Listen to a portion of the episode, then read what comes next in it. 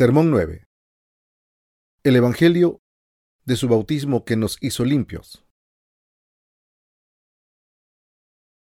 El Evangelio de su bautismo que nos hizo limpios.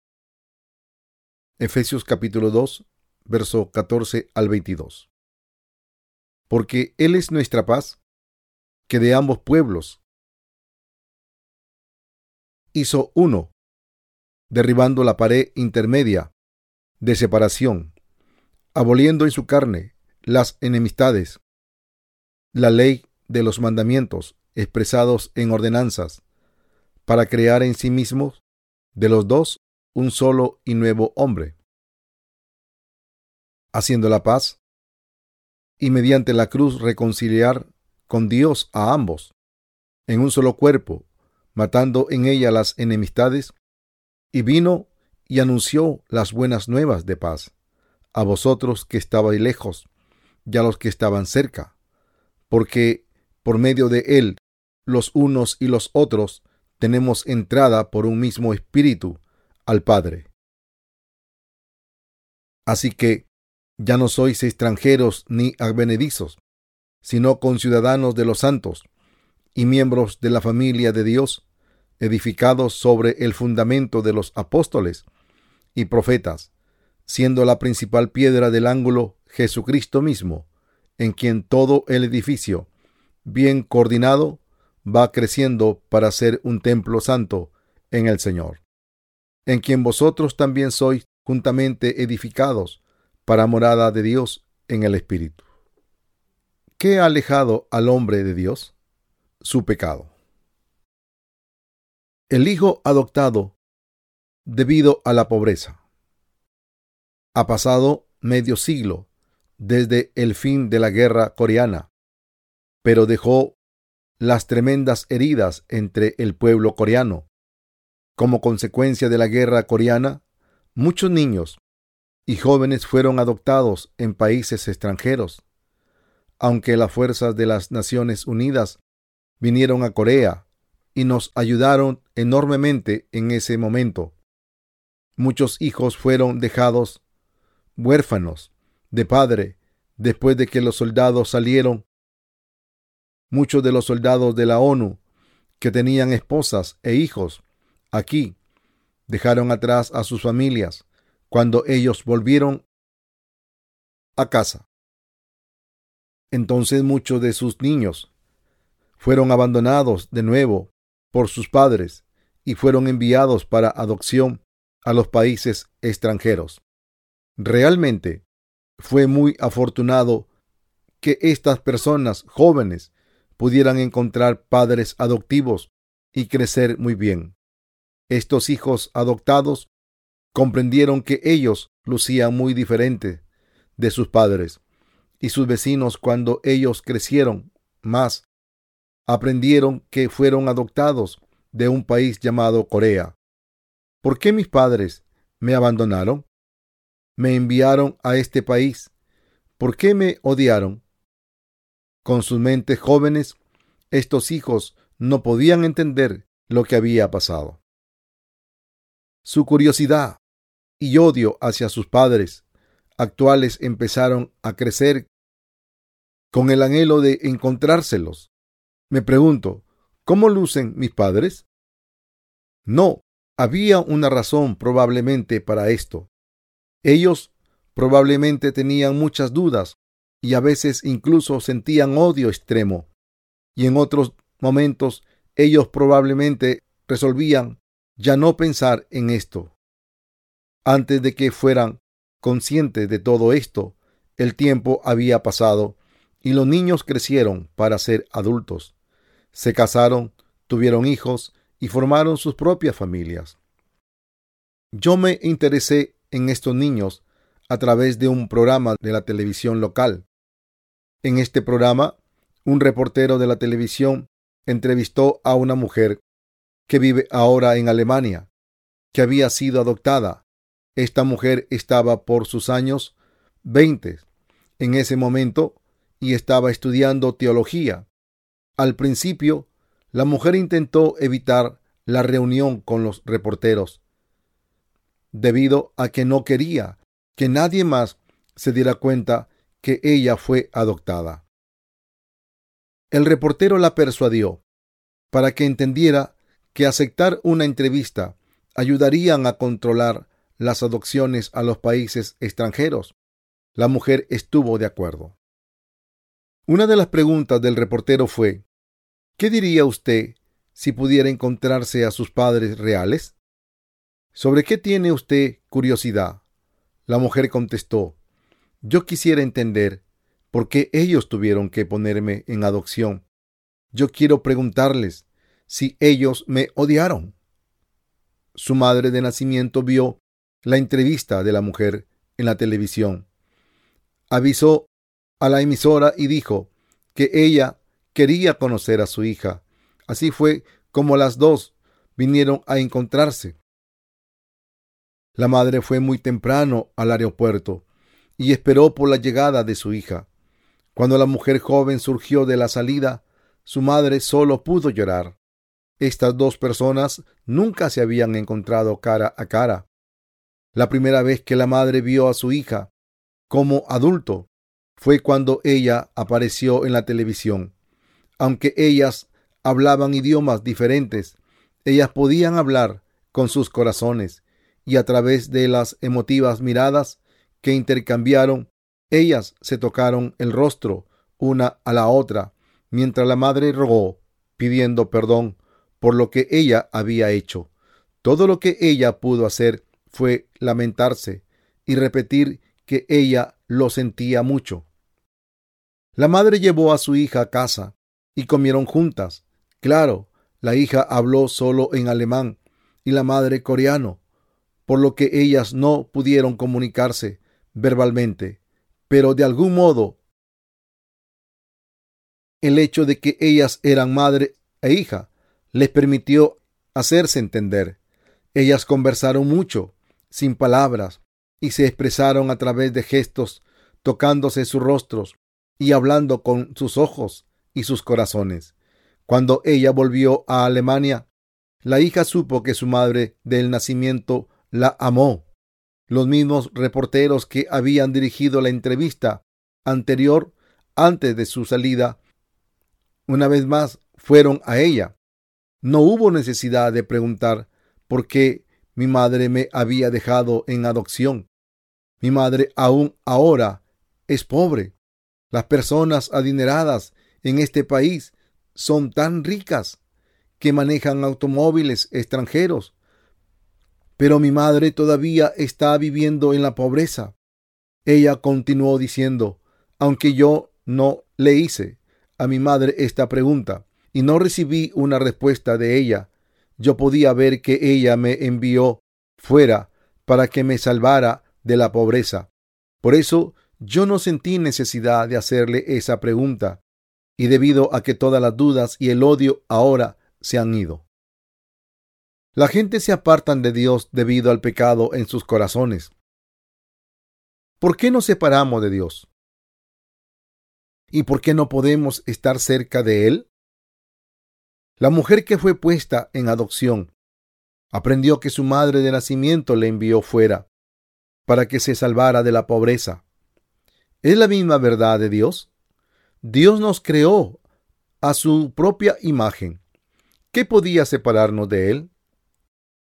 La respuesta es Satanás, quien tentó al hombre para cometer el pecado, y el pecado lo separó de Dios.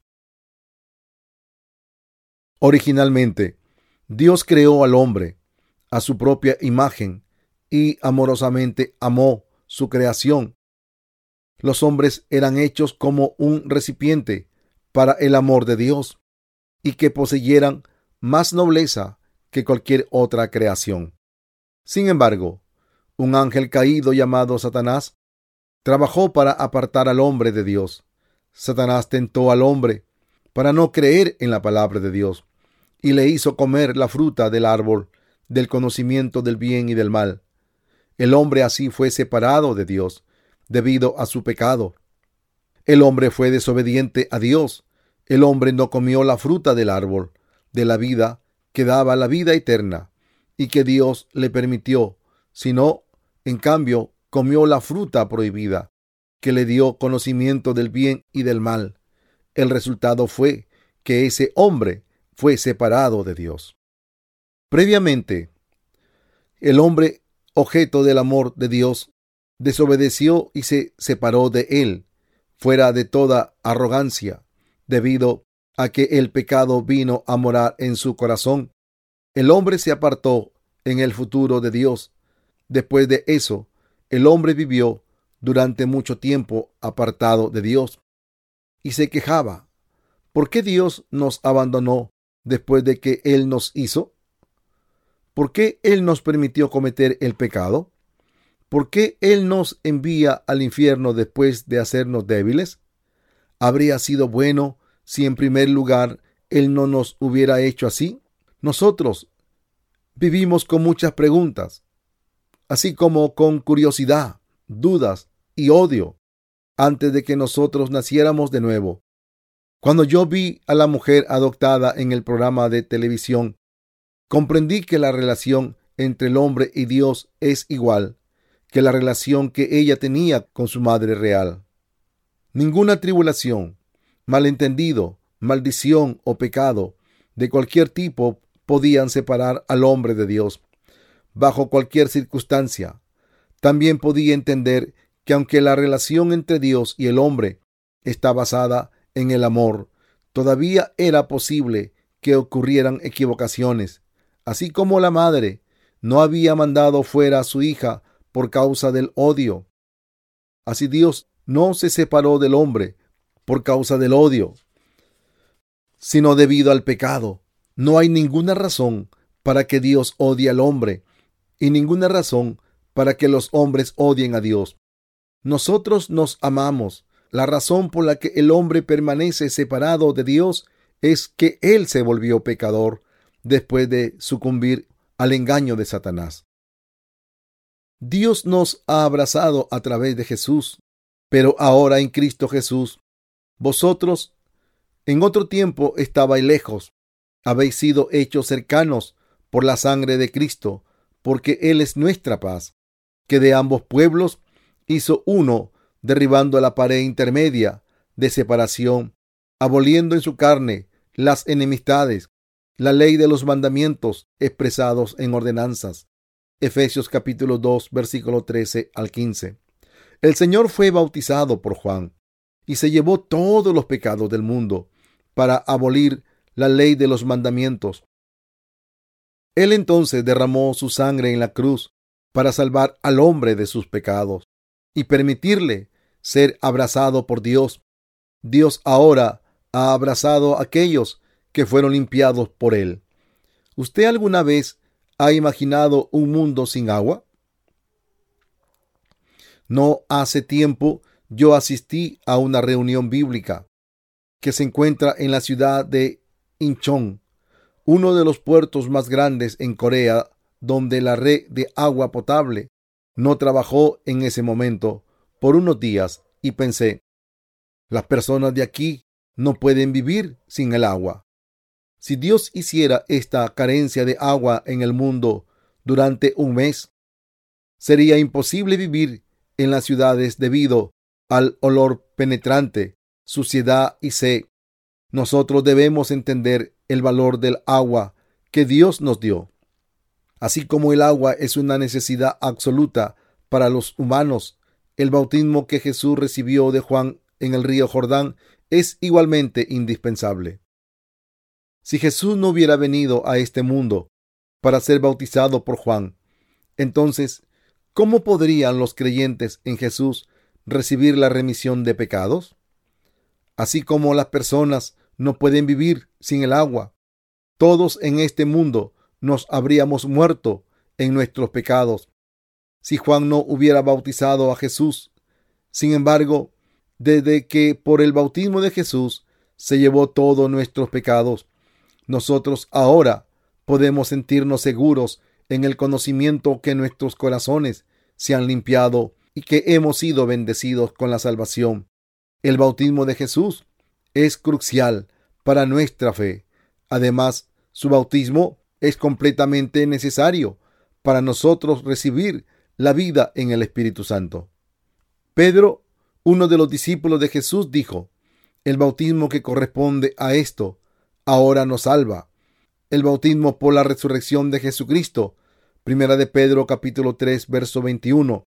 La declaración de Pedro dice que Jesús fue bautizado por Juan el Bautista y que derramó su sangre para salvarnos de nuestros pecados. El bautismo de Jesús, que lavó todos los pecados del mundo, es el verdadero Evangelio.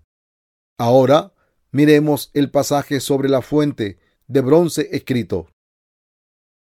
En Éxodo capítulo 30, verso 17 al 21, habló más Jehová a Moisés diciendo, harás también una fuente de bronce con su base de bronce para lavar y la colocarás entre el tabernáculo de reunión y el altar y pondrás en ella agua y de ella se lavarán a Aarón y sus hijos las manos y los pies cuando entren en el tabernáculo de reunión. Se lavarán con agua para que no mueran y cuando se acerquen al altar para ministrar, para quemar la ofrenda encendida para Jehová, se levarán las manos y los pies para que no mueran y lo tendrán por estatuto perpetuo, él y su descendencia por sus generaciones. En el tabernáculo había una fuente de bronce que era puesta entre el tabernáculo de reunión y el altar, y que contenía agua para lavar. Si esta fuente no hubiera estado en el tabernáculo, cuán sucios habrían sido los sacerdotes que ofrecían los sacrificios. Cuánta sangre y suciedad mancharían a los sacerdotes que estaban ofreciendo los sacrificios diarios para las personas y poniendo sus manos en las ofrendas del pecado y degollándolas? Si no hubiera habido fuente en el tabernáculo, el sacerdote se habría ensuciado mucho. Esto es por lo cual Dios preparó la fuente, para que ellos pudieran permanecer cerca de él con las manos limpias. Los pecadores pasaron sus pecados poniendo sus manos en la cabeza de las ofrendas del pecado. Y entonces los sacerdotes los sacrificaban a Dios en su nombre. Dios preparó la fuente de bronce para que los sacerdotes pudieran entrar en el lugar santo y para que se pudieran lavar con agua, para que ellos no murieran. Ni siquiera un sacerdote podía entrar en el lugar santo manchado con la sangre de un animal. Por eso los sacerdotes lavaron toda la suciedad con el agua de la fuente, para permanecer cerca de Dios después de haber ofrecido los sacrificios por las personas. El bautismo de Jesús lavó todos los pecados del mundo. A través del bautismo de Jesús por Juan en el río Jordán, se transfirieron todos los pecados del mundo sobre él y su inmersión total en el agua simboliza su muerte y su emersión del agua representó su resurrección. En otras palabras, Jesús fue bautizado por Juan para tomar todo el pecado del mundo, pagó el precio del pecado y murió en la cruz. Su muerte fue para pagar el precio de nuestros pecados y su resurrección nos dio la vida eterna. Si nosotros no creyéramos que Jesús se llevó todos nuestros pecados a través de su bautismo, nuestros corazones estarían llenos de pecado. En tal caso, ¿cómo sería posible permanecer cerca de Dios? El Evangelio de la remisión de pecados no es una doctrina de una denominación, sino la verdad de Dios. Nosotros no podemos llevar nuestra fe sin el conocimiento perfecto. En otras palabras, nosotros no podemos vencer al mundo si nosotros realmente no consideramos que Jesús fue bautizado por Juan, así como todo ser viviente necesita el agua para sostenerse vivo, nosotros necesitamos la remisión de pecados y el agua del bautismo de Jesús para vivir por la fe y entrar en el reino del cielo. Jesús tuvo que ser bautizado, murió en la cruz y resucitó para salvarnos de nuestros pecados. Este es el Evangelio del agua y el Espíritu, en el que debemos creer con todo nuestro corazón. Aunque Jesús fue crucificado con muerte de cruz, él no había hecho nada para merecer tal castigo. Él vino a este mundo para lavar nuestros pecados. Fue bautizado a la edad de 30 años y se volvió nuestro Salvador. A través de su muerte en la cruz, a la edad de 33 años, Dios quiso hacernos sus hijos. A la humanidad, no importa cuán frágil y pecadores fuéramos, por eso Jesús fue bautizado. Dios nos dio al mismo tiempo la remisión de pecados y el don del Espíritu Santo. De cierto, de cierto te digo, que el que no naciere de agua y del Espíritu no puede entrar en el reino de Dios. San Juan capítulo 3 versículo 5. Usted tiene que saber y creer que Jesús fue bautizado para lavar todos nuestros pecados, aun cuando uno es un cristiano nacido de nuevo, si uno no medita en la verdad que Jesucristo se llevó todos nuestros pecados del mundo a través de su bautismo, su corazón se ensuciará pronto, debido a que nosotros somos seres corpóreos, somos responsables incluso de ser ensuciados por el pecado en la vida diaria. Por eso siempre tenemos que vivir por fe, meditando en el bautismo de Jesús, su sangre y su resurrección. Esta fe nos levanta hasta el día en que nosotros entramos en el reino del cielo. Jesús no tenía opción sino ser bautizado y morir por nuestros pecados. Así que debemos creer que, haciendo esto, Él nos trajo la salvación. No hay nada más que podamos hacer, sino creer en este bello Evangelio para ser liberado de todos los pecados del mundo. Nosotros damos gracias al Señor que nos dio el Evangelio del agua y el Espíritu. El regalo más grande que Dios nos dio fue enviar a su Hijo unigénito para salvarnos de todos nuestros pecados a través de su bautismo y sangre. La razón por la que nosotros no podíamos permanecer cerca de Dios y estábamos obligados a vivir apartados de Él era que nosotros teníamos el pecado en nuestros corazones. Jesús fue bautizado por Juan para llevar todos los pecados del mundo y murió en la cruz para quitar la pared de separación que había entre Dios y el hombre. La relación entre Dios y el hombre fue restaurada por su bautismo y su sangre. Nosotros le agradecemos por estos regalos. El amor del Padre físico hacia su Hijo es grande, pero es incomparable el amor de Dios mediante el cual Jesús nos salvó a los pecadores. El bautismo de Jesús y su sangre son ambos importantes. Si no hubiera agua en este mundo, alguna cosa viviente sobreviviría. Sin el bautismo de Jesús, no habría nadie sin pecado en su corazón. Si Jesús no hubiera sido bautizado y si Él no se hubiera muerto en la cruz, nadie habría recibido la remisión de pecados. Afortunadamente, Jesús fue bautizado e hizo el último sacrificio por nosotros. Aunque somos débiles y falibles, podemos recibir el Espíritu Santo creyendo en su bautismo y sangre en la cruz. Las personas que creen en el bautismo de Jesucristo y en su muerte en la cruz pueden permanecer cerca de Dios, pueden orar y pueden alabarlo. Nosotros podemos ahora alabar al Señor y rendirle culto, debido a que nos hemos vuelto sus hijos. Esta es la bendición y gracia de Dios. El Evangelio del bautismo de Jesús y su sangre en la cruz es verdaderamente maravilloso. Todos nosotros podemos recibir la salvación y la vida en el Espíritu Santo creyendo en este bello Evangelio.